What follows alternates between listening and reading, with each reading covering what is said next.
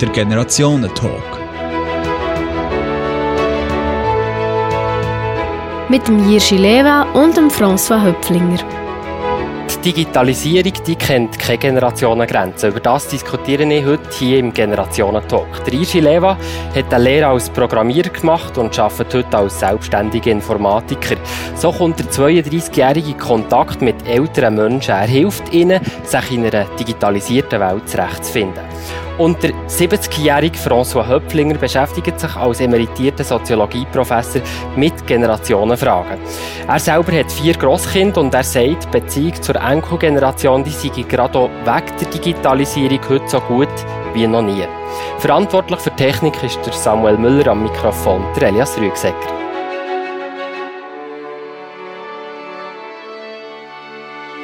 Ja, Irschi Leva, François Höpflinger, was sind in euren Augen die grössten Veränderungen, die die Digitalisierung für uns mit sich bringt? Ja, also eine grosse Änderung ist, dass man natürlich können vermehrt körperlos kommunizieren Das heißt, man kann mit, äh, wenn das jetzt zum Beispiel bei Großeltern, wo Enkelkinder in der Schweiz, wo nicht in der Schweiz leben, dass da plötzlich neue Beziehungen möglich geworden sind, die vorher gar nicht, wo schwieriger gewesen sind. Also Beziehungen zu pflegen, ja. noch gar nicht möglich waren. Und, und die zweite Änderung ist, man hat heute mehr Informationen, als man überhaupt unsere Gesellschaft das kann vertragen.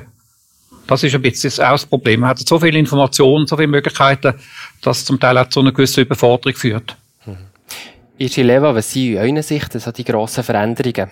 Ja, ich hätte sogar gesagt, Kommunikation, einerseits diese Verbindung, auch, eben, dass sie auch jung und alt eben verbindet eigentlich, diese, diese ohne ortsunabhängige Kommunikation. Und andererseits hätte ich auch gesagt, zu wissen, ähm, aber ich hätte jetzt weniger als Überforderung darüber geredet, sondern man kann sich jetzt viel schneller Wissen aneignen, man kann sich viel schneller Wissen holen. Und das kann auch die älteren Leute können das heutzutage nutzen, um sich zu informieren, und so weiter eigentlich. Also. Ja, gut, das haben wir festgestellt äh, mit Ärzten. Oder? Die haben das Problem, dass immer mehr Patienten und Patientinnen besser informiert sind über die Medikamente und ihre Krankenkassenart selber. Und für die Ärzte ist das natürlich eine relativ große Herausforderung. die Patienten Ärzte beruhigen, es ist vielleicht doch nicht gerade der schlimmste Fall, der da wird eintreffen. Ich möchte jetzt, äh, bevor wir da ins Thema noch ein bisschen äh, tiefer einsteigen, ein bisschen mehr über euch persönlich erfahren und was euer Zugang zur Digitalisierung ist. Ich fange gerne bei mir, Leva an. Ihr seid erst 32, aber als ihr eure Lehre als Programmierer habt angefangen, da war noch nicht mal das erste iPhone auf dem Markt gewesen. Äh, ist man heute mit 30 schon ein Fossil aus einem anderen Zeitalter? Das kann durchaus sein, ja. Wenn ich jetzt ein, bisschen ein paar Junge beobachte, was die alles machen und tun mit ihren Smartphones, mit ihren Computern, dann staune ich selber eigentlich, muss ich sagen, Bazelland. Aber ich nehme mir die Zeit auch nicht, die sich heute die Jungen für, für gewisse Sachen nehmen. Also für das Videospiel und so weiter. Natürlich habe ich auch als junge Gil gern gespielt, Videospiele und alles, solche Sachen. Aber die Jungen, die treiben es auch wirklich auf ein neues Leben. Ja, ja. Und als, als Fossil halte ich mich ja, also, also, nicht, nicht, dass ich jetzt, ich würde sagen, ja, ich, ich halte mich nicht für alt, aber ich würde mich nicht als Fossil drin sehen, sondern jeder ist in der Digitalisierung eigentlich gleich alt. Also es ist, es gibt dort kein Alter, sondern jeder ist eigentlich dort gleich. Es ist nur, der eine hat mehr oder der andere hat weniger Wissen mit dem Ganzen. Ja. Im Vorgespräch habt ihr mir ja gesagt, ähm, ihr seid als Kind, habt ihr so ein bisschen als Computerkind gesehen. Was hat euch fasziniert an dem Computer? Also ich habe mich nicht gesehen, ich bin ein Computerkind okay. Ganz einfach, ich bin einfach, der Computer hat mich fasziniert, er hat mich tagelang können absorbieren in dem Sinn. Ähm, und ich habe einfach alles darüber wissen. Ich habe ja. wie er funktioniert, wie er aufgebaut ist und alles. Und und das wollte ich eigentlich heutzutage eigentlich immer noch. Ist noch lustig. Das ja. ist also irgendwie noch geblieben. Jetzt ist mir so noch so ein blödes Wortspiel in den Sinn gekommen, das ich in der nächsten Frage unbedingt noch deponieren will. Die Lehre zum Programmierer war also vorprogrammiert gewesen. Ja, das kann man aber wirklich sagen. So neugierig, wie ich bin bin ich blind reingestolpert, ja. ja, ja. Und du hast nicht die Lehre gemacht. Vielleicht kannst du etwas über die Lehrzeit noch erzählen. Was, was hast du dort gelernt in dieser Zeit? Ich hatte also eigentlich vorher, natürlich, ich konnte mit dem Computer umgehen, ich habe irgendwie gewusst, wie man was bedient, aber ich habe immer noch diese Grenzen gehabt, wo ich nicht, nicht immer unbedingt verstanden, warum ist irgendetwas so oder so, oder warum funktioniert es nicht, wie ich will.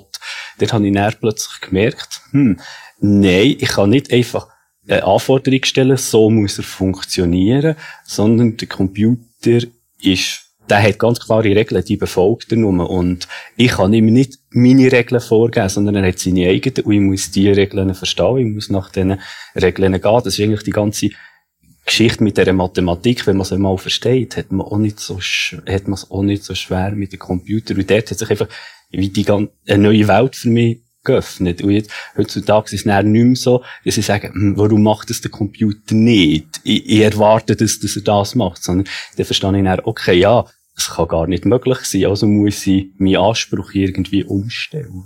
Ihr arbeitet heute als selbstständiger Informatiker. Wie ist es dazu gekommen? Äh, ja, ich bin, lang habe ich im Zürich-Raum gewohnt und so weiter. Und irgendwann hat es mich dann halt wieder zurück in den Thuner-Raum gezogen, also in den Berner Raum. Dort, wo ihr aufgewachsen Genau, ja. Und dort habe ich einfach dann einfach einen neuen Job müssen finden, ja. ich habe nicht, nicht jeden Tag auf Zürich zurück können in dem Sinn. Aber jetzt selbstständig ich... zu arbeiten als Informatiker, ich stelle mir das schwierig vor. Also man muss sich immer Jobs, Jobs neu organisieren, man muss auch ein kleines Talent sein in dem, oder wie, wie seht ihr das? Also vielleicht das Talent nicht, aber man muss einfach immer dranbleiben. Ich habe jetzt glücklicherweise ich habe es einigermaßen so gelaufen, dass mir jetzt nicht riesen Steine in den Weg gefallen sind, so habe ich mich einfach immer auf dem Weg können fortbewegen aber es ist tatsächlich so, man muss einfach jeden Tag dran sein, man muss sich jeden Tag darum bemühen mhm. und jeden Tag bringt einfach plötzlich irgendwie wieder einen anderen Auftrag, wo man jetzt nicht voraussieht und dem muss man sich einfach annehmen. Wie sieht so ein Alltag aus beim selbstständigen Informatiker Irschi Leva?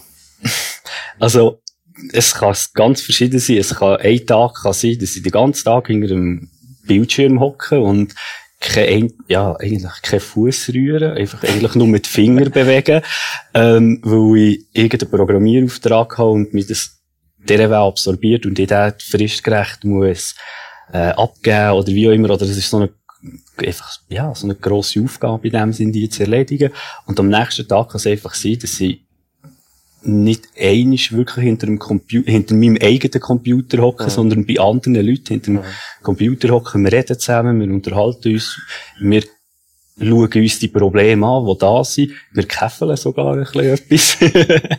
also, es kann einfach komplett verschieden sein. Der eine Tag kann so sein, der andere Tag kann so sein. Ähm, am nächsten Tag sind wir am Sachen zusammenflicken mit x verschiedenen Leuten. Es kommen x verschiedene Leute her und dann hat man x Sachen geflickt, wo man sonst einfach nie hat plötzlich ein Radio oder so. Das hat gar nichts eigentlich mit der Informatik zu tun. Aber dann bringt mir jemand ein Radio und sagt, schau, es ist kaputt, kannst du mir es flicken, ja. Okay, ja. François Höpflinger, ich möchte jetzt euch auch noch ein bisschen ins Gespräch bringen. Und äh, vielleicht könnt ihr heute ein bisschen an eure Jugend zurückdenken. Welches technische Gerät hat euch denn so begleitet? Ja gut, wir haben relativ spät äh, das Fernsehen gehabt, oder? Wir hatten lange Zeit schwarz-weiß Fernsehen gehabt, was dazu geführt hat, dass ich auch alle Jahre lang schwarz-weiß geträumt habe. und es hat ja nur der Code Felix gegeben, es ist nichts, also relativ. Also der Code Felix schwarz-weiß ist ja Ja, das hat mal, ja, das ist, das der Ursprung. Nachher ist er, glaube ich, mit Teleboy ist er farbig geworden. Aber auch nicht besser. Aber in den Träumen auch, oder? Ja, wahrscheinlich später mit Zeitverzögerung. Ja. Und dann während dem Studium haben wir natürlich relativ schon früher mit dem Computer, aber wir haben dann angefangen mit Lochkarten. Und wo wir dann mal im Technorama äh, zu Winterthur mit Enkelkind die Lochkarten gesehen haben und ich gesagt ich habe in der Jugend mit dem geschafft, hat man wirklich alt ausgesehen. Ja die haben auch einen Bahnhof verstanden. Ja, ja, also das ist etwas.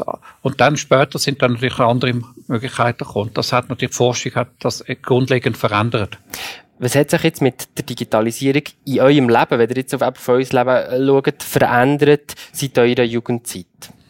Ja, dass man viel weniger in Bibliotheken muss gehen, weil man alles kann von daheim aus machen dass man viel mehr kann herausfinden, äh, was, was zum Beispiel die Ferien anders kann organisieren den Bankverkehr kann anders organisieren, mehr herausfinden, wo sind günstige Angebote oder beim Aldi oder beim Lidl oder, oder das heißt äh, und dann findet also man hat viel mehr Möglichkeiten zur Auswahl und damit sind immer schon also der Sohn schafft eben im Robotikbereich und von dort her habe ich alle Informationen über die Robotik ja. und äh, und denke sind auch Internet das heißt wir sind schon immer mhm. technisch orientierte Familie gewesen. Mhm.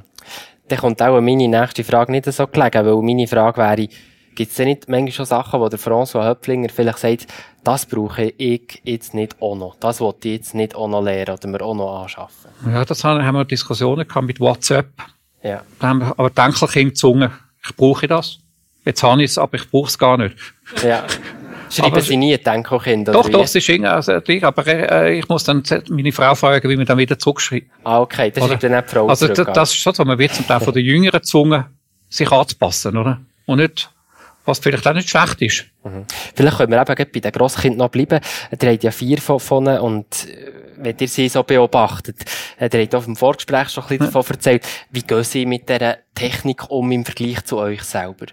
Ja, völlig unbefangen. Die, die, mhm. die, die auch viel äh, kommunizieren, die haben keine Angst, irgendwo etwas auszuprobieren. Irgendwo mal rumdrucken, wenn es halt nicht kann, tut man den Computer abstellen, oder? Und sie sind total unbefangen. Also sie haben auch schon zum Teil äh, Kreditkarten vom Vater haben können entdecken und haben dann äh, Film elektronisch können abladen. Aus Versehen haben sie dann aber Schlümpfe auf Französisch abgeladen. Jetzt haben sie dann auf Französisch müssen schauen. Also hat, das, sie haben einfach keine Angst vor Technik. Ja, und, ja, und für sie, auch in der Schule ist es so, dass sie, sie sind in einer Schule, beide Enkelsöhne von der Tochter, wo eben erste bis sechste Klasse alles im gleichen Klassenzimmer sind. Und das ist natürlich Individualunterricht und da arbeiten sie mit Tablets, mit dem Computer. Weil sonst würde das gar nicht gehen. Und das ist schon interessant, dass dann die Schüler besser informiert sind über neue Programme als Lehrer. Wir kommen aus dem Schulzimmer wieder hierher und ich habe beim Recherchieren plötzlich gemerkt, der François Höpflinger, der hat Facebook, der Irschi Leva, der hat kein Facebook. Dann habe ich gedacht, das ist doch ein bisschen verkehrte Welt. Oder wie muss ich mir das erklären? Irschi Leva, warum gibt's euch nicht auf Facebook? Es gibt mich nicht auf Facebook, weil ich mich dazu entschieden habe, ganz einfach. Ähm, und für mich ist es, ich habe das Bedürfnis nicht dort zu sein, in dem Sinne, also, wenn ich mit jemandem bin, dann bin ich gerne in der realen Welt mit jemandem, weil sonst bin ich den ganzen Tag auch bei der, also in der irrealen Welt, eigentlich am Computer in dem Sinn. Und dann genieße ich diese direkten sozialen Kontakte, weniger die sozialen Kontakte über das Facebook zum Beispiel. Darf man sich heute einem sozialen Netzwerk verweigern? Kann man schon, ja. Und zum Teil, also ich habe nicht überlegt, ob ich nicht soll aus Facebook raus. Ich muss auch herausfinden, wie es geht. das heisst, ich muss dann meine Kinder wegkriegen, oder? Ja. Aber wir haben natürlich, wir haben zum Teil Freunde in England, oder? Und dann ist es natürlich einfacher, oder? Das ist dann schon, da kommt man Informationen über. Aber, äh, eigentlich verweigern. Also, die, eine Frau hat einmal, eine 78-jährige Frau, die hat das ganz geschickt gemacht. Die hat sich einführen lassen durch die Enkelzone wachsen ins Internet und da hat sie gefunden, ja, jetzt können sie es, aber sie braucht es nicht. Und das ist Autonomie. Oder? Also, wissen, wie es geht und sich dann selbstständig zu entscheiden, als zu sagen, ich brauche es nicht oder will es nicht. Das ist eine andere Situation. Also, wenn man sagt, ich kann es, will aber selbstständig, oder? Aussteigen und das nicht mehr. Wie sieht es, wenn wir jetzt noch heute bei den sozialen Medien bleiben? Jetzt ältere Leute, die, die sich neu vielleicht in der digitalen Welt bewegen und dann sich überlegen, auf Social Media präsent zu sein. Findet ihr das grundsätzlich eine gute Sache, François Höpflinger, oder findet ihr, ja, nein, muss nicht unbedingt sein? Ja, es ist eine gute Sache, wenn man, wenn man soziale Beziehungen hat für Leute, die man nicht jeden Tag sieht oder die weit nicht mehr so mobil sind. Also wir haben sogar äh, jetzt vor kurzem haben wir ein Interview gehabt mit einer 92-jährigen ehemaligen Sozialarbeiterin.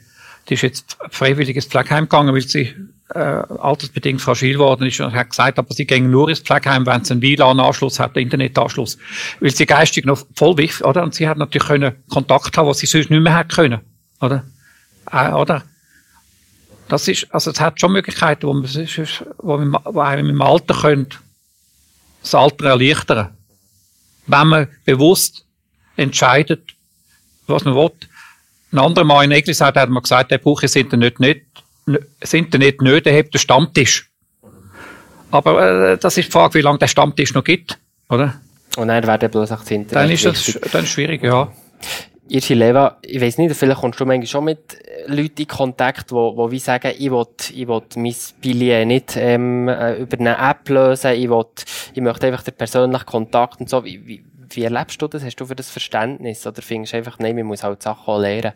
Mal, dafür habe ich sehr Verständnis. Also wenn sich jeder, also diejenige Person einfach dazu entscheidet, dann respektiere ich das.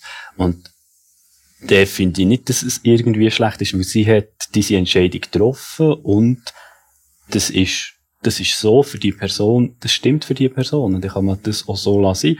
Wenn sie jetzt eben einfach tatsächlich sagt, ich will kein Facebook oder ich will kein Internet, dann ist das nichts Schlimmes. Also auch für die Gesellschaft eigentlich so gesehen nicht. Also, die müssen wir so nicht irgendwie verurteilen oder sie ausschließen oder sonst irgendetwas. Wir können uns ja nicht umso mehr Mühe geben und wieder schauen, hey, wie, ne-, wie nehmen wir mit dieser Person Kontakt ja. auf, wie treffen wir uns, und wieder zusammen interagieren, ohne dass ich sie die ganze Zeit auf Facebook muss mhm. liken. Ja, es ist einfach so, dass einfach Leute, die nicht Internet sind, die werden einfach immer mehr bestraft, oder? Also wenn man wieder zur Kantonalbank äh, Zahlungsaufträge nicht elektronisch macht, dann zahlt man einfach mehr. Und, und die SBB, die machen den äh, Billetautomaten so interessant, dass man ab 35 Geld am liebsten das, Generalabonnement kauft. oder? Also, äh, das heißt, im Grunde genommen werden natürlich die Leute ausgeschlossen. Mit denen, oder? Äh, zum Teil. Also eigentlich werden die Leute ja schon ein bisschen gezwungen, äh, ja, diese Sachen mitzumachen. Ja, zu, Habt ihr das Gefühl, das ist legitim oder findet ihr auch, ja, nein, teilweise muss man immer noch die analoge Variante lassen Ja, es ist auch eine Frage von der Kosten. Man, oder? Zum Beispiel im Kanton Graubünden, wenn natürlich jetzt äh, äh, wegen, wegen drei, vier Leuten der Poststelle muss offen bleiben, oder? dann wird das sehr schwierig. Oder wenn zum Beispiel, äh, wenn das gesehen, zum Beispiel kleine Gemeinden, wenn die Leute kein Internet haben im Winter und der Winter, oder, es ist sehr viel Schnee und Spitex, oder, kommt nicht dazu, dann können sie übers Internet, vielleicht aber aufs Telefon, können sie Hilfe anholen, was sie sonst nicht könnten. Mhm. Also es hat, oder gerade in Situationen, wo man abgelegen wohnt. In der Stadt kann man vielleicht sagen, eher sagen, dort kann man das verziehen, oder? Aber in abgelegenen, da, da wird, das ist für, für den Staat zum Teil dann ein Kostenfaktor. Mhm. Isi Leva, ich möchte jetzt ein bisschen darauf zu reden kommen, wenn ihr eben heimgeht zu Leuten und helfen mit ihren Problemen. Bei welchem, ihr seid ja gestern bei, bei einer älteren Frau gewesen, habt ihr mir erzählt im Vorgespräch. Was war ihr das Problem gewesen? Habt ihr ihr dann helfen Also, eigentlich kann man immer helfen. Es ist einfach die Zeit, wo man sich mit ihnen nimmt. Einfach nur zu erklären. Mhm. Das ist schon wichtig und das hilft ihnen schon sehr, auch wenn man vielleicht in dieser Zeit nicht alle Probleme kann lösen oder auch später wieder neu auftauchen. Es ist einfach die Zeit, wo man sich nimmt. Das ist oft, was sie das Problem haben, dass sie einfach sagen, ja, ich habe zwar Enkelkinder und Zeugs und Sachen, die haben mir dann ein tolles Tablet gekauft, aber ich kann es nicht bedienen, das haben wir es nicht erklärt. Und das ist einfach froh darum, wenn man sich eben die Zeit nimmt, mit ihnen zusammenhockt, dann können sie sich vielleicht auch vorgängig diese Fragen aufschreiben, die sie haben, und dann kann man die einfach Stück für Stück in Ruhe zusammen behandeln anschauen, das auch erklären, was zum Beispiel der Hintergrund ist für, für irgendein ganz bestimmtes Verhalten und so weiter. Und ja, wir haben ihr können helfen. Es ist eigentlich auch wieder, ihr, sie hat ein Tablet gehabt, sie hat probiert, ein E-Mail zu schreiben. Das ist einfach nicht rausgegangen und sie hat nicht verstanden, warum das E-Mail einfach nicht raus will. Dann haben wir auf das Tablet geschaut und haben, dann haben wir gemerkt, das WLAN ist nicht eingeschaltet. Also, okay, wenn also das Tablet, ganz ein simples Problem. Genau, die, ja. ja. Und dann habe ich einfach ganz einfach können erklären, wenn wir auf die Einstellungen gehen und nochmal nachschauen, ist dieses WLAN aus, angeschaut oder ausgeschaut. Wir sehen es ja optisch.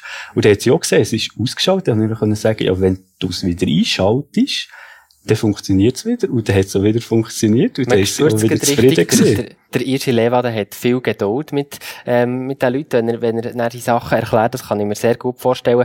Jetzt neben der Geduld, was ist sonst noch wichtig, wenn man jetzt jemandem eben äh, ein Problem erklärt oder bei einer Lösung hilft? Ruhig, einfach ruhig sein in dem Sinn, Zeit mitnehmen und sie auch selber machen also nicht einfach sagen, ja, schau, Einstellungen da überdrücken und dann ist das schon gut. Das, das geht ihnen einfach zu schnell. Sie müssen diese Möglichkeit haben, selber in die Einstellungen reinzugehen, selber diese Symbole sehen, vielleicht auch mal noch immer daneben zu drücken und dann zu fragen, warum ist jetzt das passiert? Und dann kann man einfach sagen, ja, du hast jetzt daneben gedrückt, du hast jetzt das Feld aufgegangen, weil du einfach auf dieses Symbol gedrückt hast. Aber da passiert nichts, das ist überhaupt nichts Schlimmes.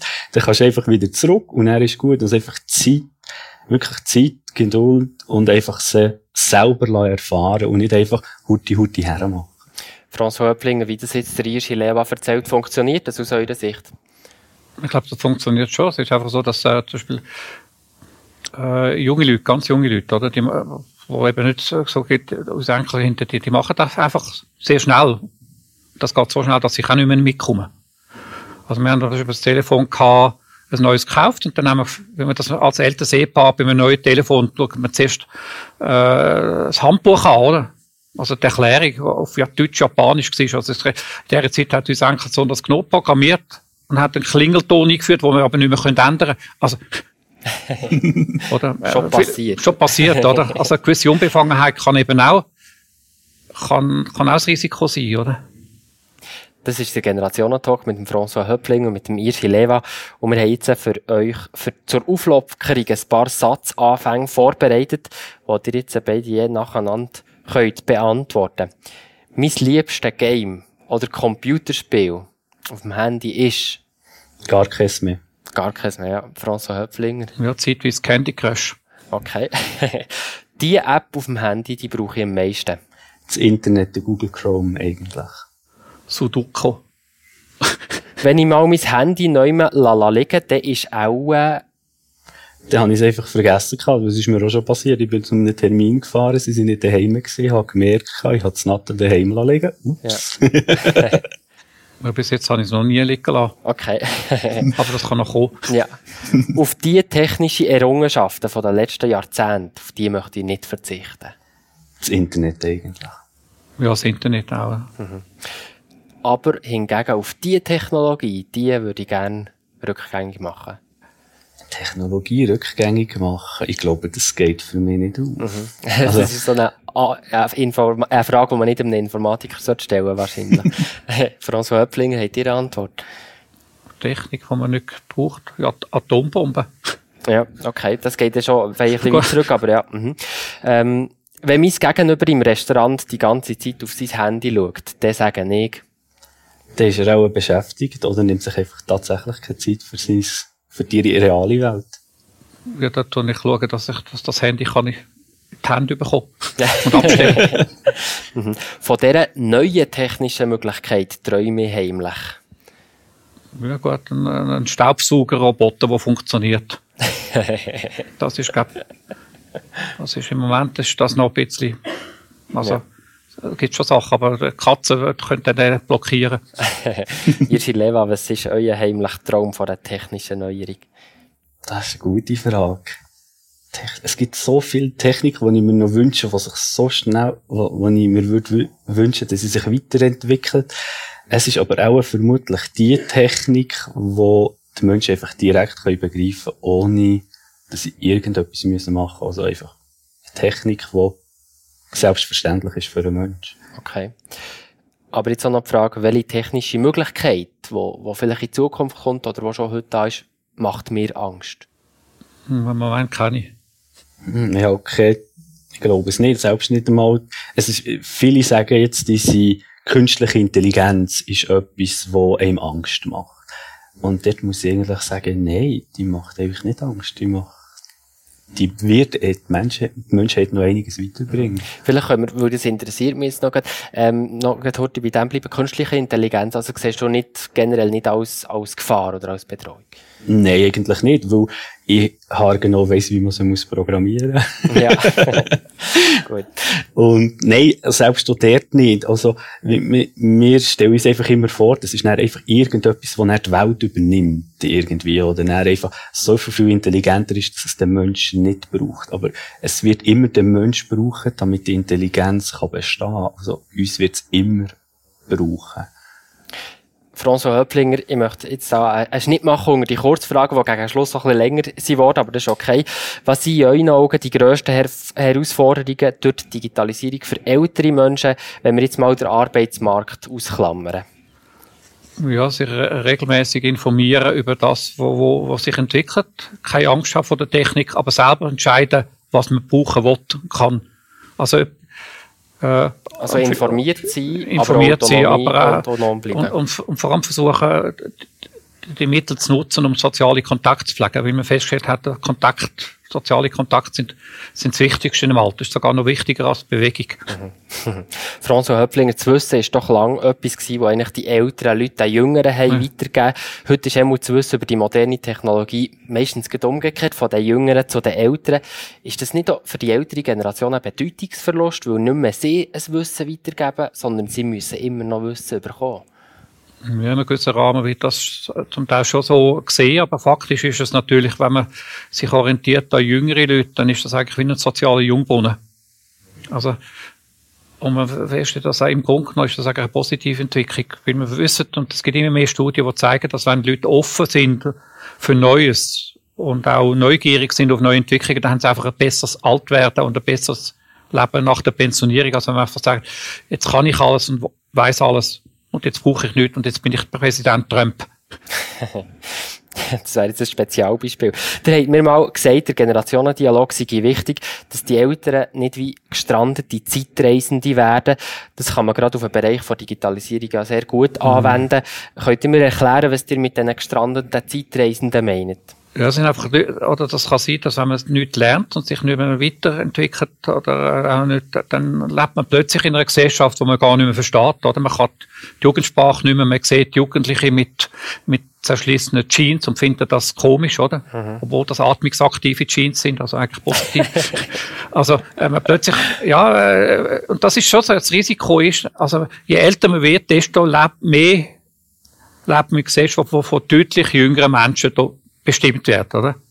Und wenn man den Zugang zu jüngeren Menschen verliert, verliert man den Zugang zur Gesellschaft. Mhm.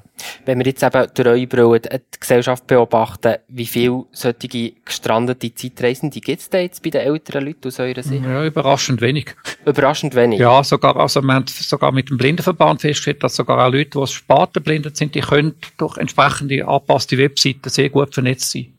Mhm. Also die meisten, oder es gibt sicher, äh, äh, sagen wir, ab 90, da gibt es schon Grenzen, oder? Aber eigentlich ist es viel weniger. Also die meisten Seniorengruppen, zum Beispiel in Baden, die haben Seniorenverein Baden, die haben festgestellt, sie machen jetzt keine Einladungen mehr Papier, sie sind alle auf dem Internet. Mhm. Oder per E-Mail, oder? Also. Irsche Leva, habt ihr auch schon so gestrandete Zeitreisende getroffen, die dann quasi müssen ins 21. Jahrhundert überlüpfen? Nein, das habe ich glaube ich auch noch nie getroffen, weil jemand, der komplett gestrandet ist, und gar keine Hilfe hatte. Das Einzige, was ich einfach halt überle äh, gesehen habe, ist, dass es tatsächlich Leute gibt, die sagen, ich will diese gestrandete Zeit reisend werden. Also ich will kein Internet mehr, mhm. kein Fernsehen mehr, ich will Und das sind ja nicht nur die älteren Leute, oder? Das ist ja so ähm. vielleicht ein, ein kleiner gesellschaftlicher Trend, dass sich die so ein bisschen ablösen von dem Ganzen, weil auch alle Generationen betrifft. Ja, das, das auf jeden Fall. Jetzt, der Herr ist jetzt, ich würde sagen, er ist etwas um die 50 gesehen in dem Sinn. Aber das ist tatsächlich so, dieses sich aus dem Digitalen abschalten, das wollen auch noch viele, aber es ist auch, weil es äh, enormen Stress kann bringen, in dem Sinn. Und immer dieses vernetzt sein und alles und Zeugs und Sachen, da kann ich auch verstehen, dass manche sagen, ich will den, ich will den Exit, ich will mm. nicht mehr, nichts mehr davon. Ja, das Extremste, was man mal erlebt hat, war eine Frau, gewesen, äh, Yoga-Lehrerin, die lange in Indien war, die hat sich sensibilisiert auf Elektroströme. Und da hat sie eigentlich nie mehr in der, in der ganzen Schweiz können leben, hat sie so, ganz zoberst auf dem Berg müssen leben, wo sie also keine Antenne hat. Weil sie, sie ist einfach, oder? Mhm, mh. Und sie hat dann müssen über Telepathie dann so Sachen bestellen. Das hat noch überraschend noch interessant noch funktioniert bei ihr. Also, und sie hat dann, äh, hat dann gute Kontakte gehabt zu Dolen. Und wo die Frau gestorben sind, sind dann nicht die Dolen alle ins Dorf gekommen. Und wir haben im Dorf 600 Dolen gehabt, zeitweise. Okay, Sogar unser Hund ist drinnen geblieben. das ist also, sehr spannend, aber also, auch exotisch, ja, ja. ja. wir haben jetzt vor allem, wenn wir jetzt über Digitalisierung haben geredet, wahrscheinlich an das Handy, an das Tablet, vielleicht auch an den Computer denkt. Aber es gibt ja ganz viele andere Bereiche, wo Digitalisierung auch erfasst, zum Beispiel die ganze Pflege. François Höpflinger, möchtet ihr mal von einem Roboter gepflegt werden? Ja, unter Umständen, wenn es ein guter, anständiger Roboter ist wo, wo auch sich äh, weiss, wie, wie das funktioniert, ist das vielleicht einfacher. Wie eine Frau gesagt hat, sie würde sich lieber vom Roboter paddeln als vom Sohn. Mhm.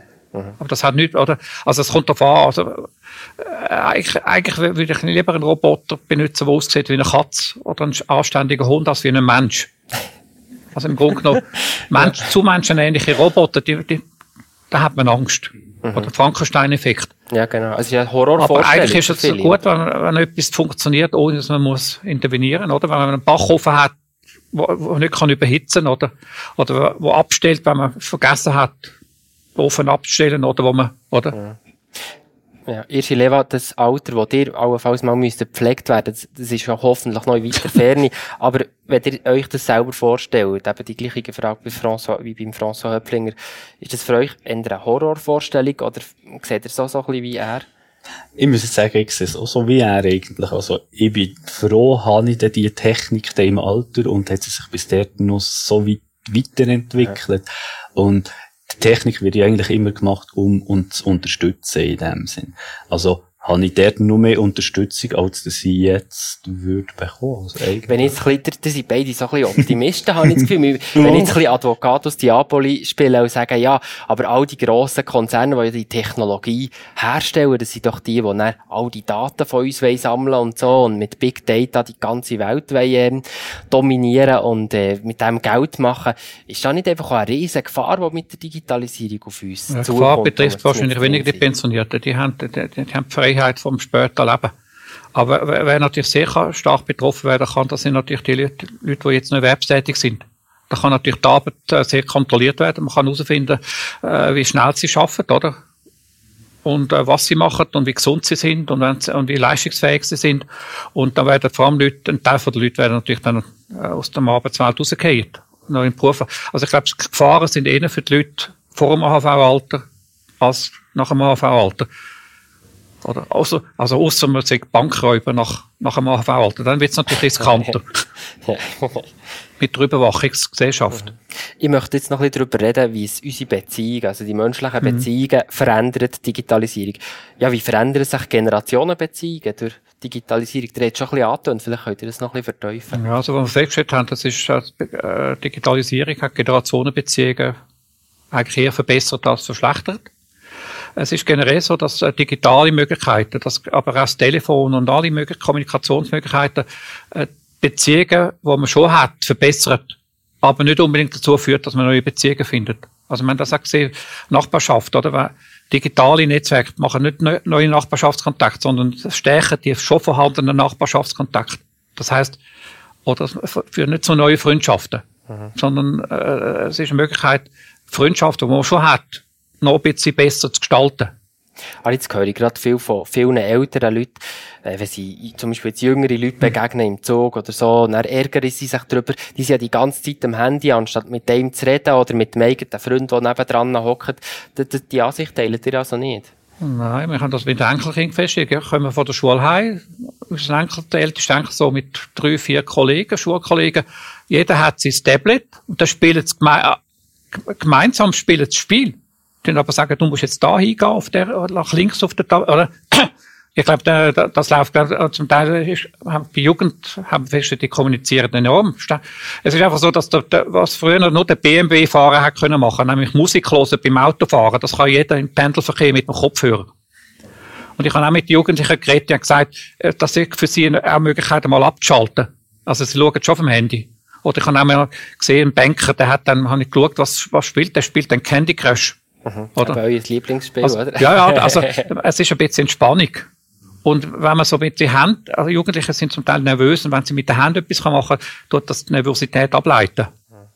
Iji Leva, wenn du da ähm, François Höpplinger dazu hörst, teilst du seine Ansichten oder findest du, hm, da hast du nicht ganz überall recht? Nein, Mo, da hat er absolut recht. Also, ähm, wie, wie er es gesagt hat, eben es, eigentlich diese Freundschaften, die man hat, die kann es durchaus enger machen. Man kann, eben, man hat es schön ist, wenn man jetzt im Zug unterwegs ist, kann man mit der Person reden, mit der es einem angenehm ist. Mhm. Man muss nicht mit halt irgendjemandem reden, wo man halt irgendwie nicht weiss, wie antworten und so weiter. Also, da hat er absolut recht in dem Sinn. Und man kann sich eben ein bisschen durch die Digitalisierung zurückziehen, auch selbst wenn man in einem Raum ist, wo eigentlich voll gestopft ist mit Leuten. Also, man kann sich auch diese eigene Ruhe suchen, ja. Aber es ist doch irgendwie schon extrem, wie das Smartphone so zur Verlängerung von unserem Arm wird und wir nicht mehr ohne das können irgendwie durch die Welt gehen. Ist das nicht einfach auch eine extreme Abhängigkeit, die wir von diesen Geräten haben? Ja, das passiert schon. Und deshalb gibt es ja immer mehr äh, Schulklassen, wo, auch Jugendgruppen, die sagen, mal eine Woche lang ohne. Das ist noch eine relativ heavy Sache. Also, oder? Aber äh, was man auch gemerkt hat, dass im Vorarlberg, oder, dass zum Teil natürlich auch Gefahren sind bei der Digitalisierung. Und jetzt hat früher hat's ja äh, die Lusttante, oh Gott, die gibt's immer noch in der Schule. Aber dass jetzt jemand kommt, eine Social Media Verantwortung, die geht von Schulklasse zu Schulklasse im Vorarlberg und schaut, sagt, klärt die Jugendlichen auf, was man muss machen, was man nicht darf machen. Oder zum Beispiel ein E-Mail muss man auch höflich beantworten, sonst kommt man keine Lehrstelle über und so Sachen. Also, und, und das Internet vergisst nichts. Das finde ich noch wichtig. Es ist, es braucht neue Regeln, es braucht mhm. neue Formen, oder? Und beides muss ins Gleichgewicht gebracht werden. Das Soziale und das Digitale. Und das ist ein Lernprozess. Und der, der passiert nicht immer frei, oder? Mhm. Jetzt, Leva, wie seht ihr die Abhängigkeit? Ähm, wir gestalten es uns tatsächlich selber. Wir müssen selber einfach lernen, mhm. an gewissen Punkten einfach abzuschalten, wie ich das auch muss. Ich hocke den ganzen Tag hinter dem Computer und trotzdem muss ich irgendeinisch muss ich auch wieder in die reale Welt zurückkehren, weil sonst dreht sich mir nach ein paar Wochen, dreht sich mir einfach nur noch der Kopf und ich bin gar nicht mehr wirklich da. Und ich muss mir tagtäglich den Ausgleich suchen und das müssen sich die Menschen auch. Das, das Tablet oder das Smartphone, das wird immer da sein, das funktioniert einfach, das, solange du es aufladest, funktioniert das. Ja. Der Mensch selber aber nicht. Er muss sich auch seine mhm. eigene Ruhe suchen. Und das ist diese Herausforderung, die wir uns mhm. alle, alle müssen der Herausforderung stellen. Wir müssen auch mit dieses Maß mhm. finden für uns, ja. François Höpflinger, der hat vorher erzählt, eben, all die digitalen Möglichkeiten, das bringt auch wieder Leute zueinander, die vielleicht nicht äh, miteinander Kontakt hätten. Aber kann man es dann nicht auch umgekehrt sagen, wenn wir wie überlegen, Leute ziehen sich zurück mit ihrem eigenen Tablet nur noch und haben dort ihre Kontakte zwar, aber vereinsamen sonst kennen die Nachbarn vielleicht nicht mehr. Ist es nicht eine Gefahr, die auch, auch entstehen kann? Ja, eine gewisse Gefahr gibt es, aber das hat man schon beim Fernsehen gesagt, oder? dass Leute nur noch Fernsehen schauen und nicht mehr Kontakt, oder? Mhm. Aber äh, was, was äh, etwas ist, ich habe das gerade gesehen bei der, in Malanz, oder? Im Bündnerland, äh, Rital, äh, also dort haben sie, haben sie jetzt eine Modell äh, Eisenbahnanlage in einer Schule aufgesetzt und das sind, die haben sich über das Internet, oder? All die Modelleisenbahner, ehemalige RHB-Mitarbeiter von der Rätischen Bahn, die vernetzen sich über Dinge und die können, die, die wissen, wo kann man jetzt äh, eine alte äh, Modelleisenbahn und Schienen und günstig und so oder mit Hamburg und so. Das heißt, vor allem, wenn man zum Beispiel seltene Hobby hat und seltene Interessen oder auch selten, seltene Krankheiten, mhm. da kann man sich mit Gleichgesinnten vernetzen, wo man früher nicht hätte können. Mhm. Die Leute, die zum Beispiel äh, relativ früh Parkinson bekommen, die können sich besser vernetzen als früher, oder? Oder zum Beispiel Angehörige von Demenzkranken, die können sich besser vernetzen als früher. Und das ist viel einfacher, als wenn man muss Kontakt suchen Da gibt es Möglichkeiten, die man früher nicht hat. Und das tut man unterschätzen. Gerade im Alter ist eigentlich Technik ein Freund, wenn man dort Möglichkeiten hat. Und was auch interessant ist, wenn man digital schafft, das Alter wird nicht sichtbar über das Telefon oder über das, außer beim Skypen, oder? Sieht man nicht, wie alt man ist, oder? Oder sie können E-Mail machen und Kontakt, ohne dass man herausfindet, wie alt jemand, oder? Also hilft Digitalisierung eigentlich auch, dass das Alter weniger wesentlich wird? Ja, weil, weil wir immer mehr Leute haben, die eigentlich innerlich jung bleiben, nur alt aussehen wie ich, oder? Oder, und dann, das hat jetzt das gesagt. ja, ja. Aber einfach so, das ist eine Diskrepanz und da, und da kann Digitalisierung oder die nicht bildlichen Dinge können helfen. Also man hat auch schon gesehen, dass zum Teil äh, Patientinnen im Alter mit dem Arzt anders kommunizieren, wenn der Arzt sie nicht sieht. Mhm. Ist, ist Kommunikation unter Umständen viel besser, als wenn der Arzt das Gefühl hat, ja, die sieht jetzt bleich aus, die Frau oder der Mann, oder? Die braucht jetzt Vitaminaufbaupräparat. Also, ich glaube, das sind neue Chancen, aber das, braucht, das muss man lernen, das sind neue Lernprozesse. Also, Digitalisierung ist ein Lernprozess. Mhm. Auf jeden Fall. Für ja. jung und alt, oder? Genau, das ist ja so.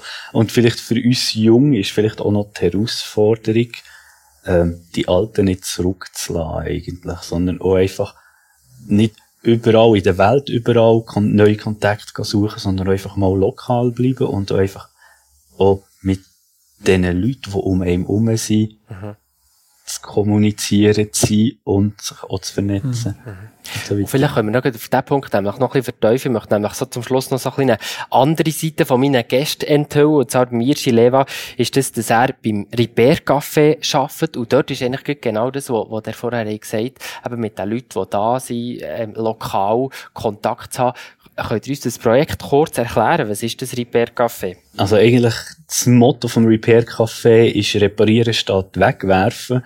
Und es geht eigentlich darum, dass die Leute an so ein Repair Café kommen können. Sie können ihre kaputten Gegenstände mitbringen, sei es Elektrogeräte, Elektrogerät, also das Radio oder der Mixer, ihren Computer, das Nattel oder auch andersrum ähm, Kleider, Led äh, Lederschuhe, so solche Sachen, einfach Gegenstände, die kaputt sind, die können sie vorbeibringen und die werden dann kostenlos von ehrenamtlichen Experten werden die dort äh, vor Ort repariert mit den Leuten zusammen. Die Leute können natürlich mithelfen, wenn sie sich interessiert. Sie können aber auch einfach sagen, ja gut, dieses Nattel, da habe ich ein bisschen Respekt davor, das möchte ich jetzt nicht gerade selber auftun. Und dann können sie zuschauen, wie man das, wie man das kann reparieren und diese Erfahrung machen, dass vieles kann repariert werden. Wer interessiert das? Was kommen da für Leute? Es kommen Meistenteils kommen schon ein bisschen ältere Leute. Das ist tatsächlich so.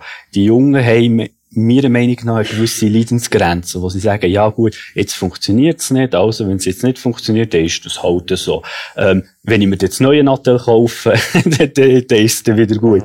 Die Älteren... Es gibt ja, äh, es kommt nur ein Randbemerkt, es gibt ja ganz viele junge Leute, die mit dem kaputten Smartphone-Display das rumlaufen. Jetzt Gefühl, das ist auch wirklich etwas, was Jüngere lang, länger nicht stört als Ältere. Vielleicht ist das eine finanzielle Frage, weiß nicht. Das vielleicht da, also wenn wir es jetzt einfach mal so anschauen, es ist tatsächlich, die Älteren stört es eher mehr, mhm. dass das Display kaputt ist. Auch vielleicht einfach wegen der Sicht, weil es einfach mühsamer zu lesen ist. Andererseits, man schnitzt sich halt relativ relativ oft an dem zerbrochenen Glas und das ist einfach dann irgendwann ein bisschen mühsam. Und ein Junge, der hat irgendwie diese höhere Leidensgrenze, das stimmt tatsächlich. Ich frage mich auch, wo, wie sie tagelang diese Nattel können bedienen ohne dass sie sich alle Finger aufschneiden. Aber ja, nur der halt. Also, das ist tatsächlich so. François Höpflinger, eine Seite von euch, die man vielleicht nicht so kennt in der Öffentlichkeit, der schreibt gern, und zwar sehr gern, muss man glaube ich sagen, Fabeln und Fabeln und Geschichten.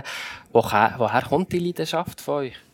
Ja gut, ich habe natürlich viel mit äh, Statistik äh, geschafft in der Forschung und mit Fabeln und Geschichten kann man einfach fabulieren, ohne dass man irgendetwas muss nachweisen muss. Mhm. Sondern einfach eine andere Seite. Dann. Der hat mir jetzt beim Vorgespräch erzählt, dass, dass er eine ganz spezielle Geschichte wieder gefunden hat. Ich glaube, das müsst ihr unbedingt noch heute erzählen. Ja, ich kann, äh, das ist ja so, jetzt ist ja dann in Zürich 50 Jahre Globus-Unruhe. Und wir haben aber schon 1978 haben, haben festgestellt, es gibt so nostalgische Effekte. Und das ist bei Babyboomer jetzt der Fall, oder? Dass man einfach die Vergangenheit vergoldet. Und wir haben dann im 78 äh, eine Satire habe ich geschrieben, was darum gegangen ist, wie man 50 Jahre, also im Jahr 2018, wie man dann die, die Globus-Unruhe, oder?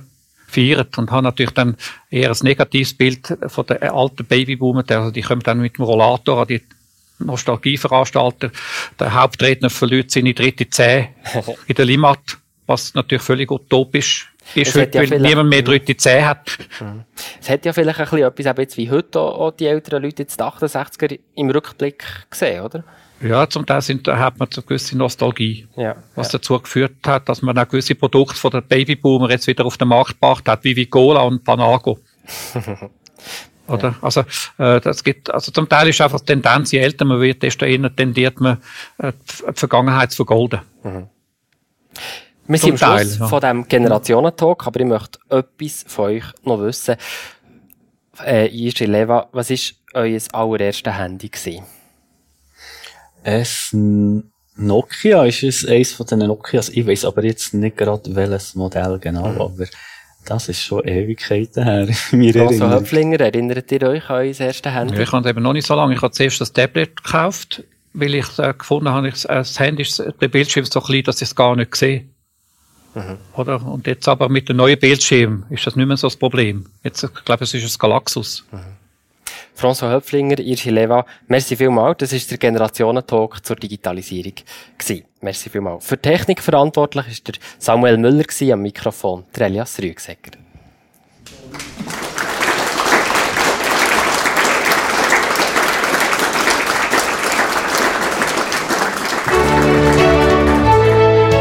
Der Generationentalk. Mit dem Jirschi Leva und dem François Höpflinger. Am Mittwoch, 25. April, diskutieren wir dann im nächsten Generationentalk über die Frauenbewegung früher und heute.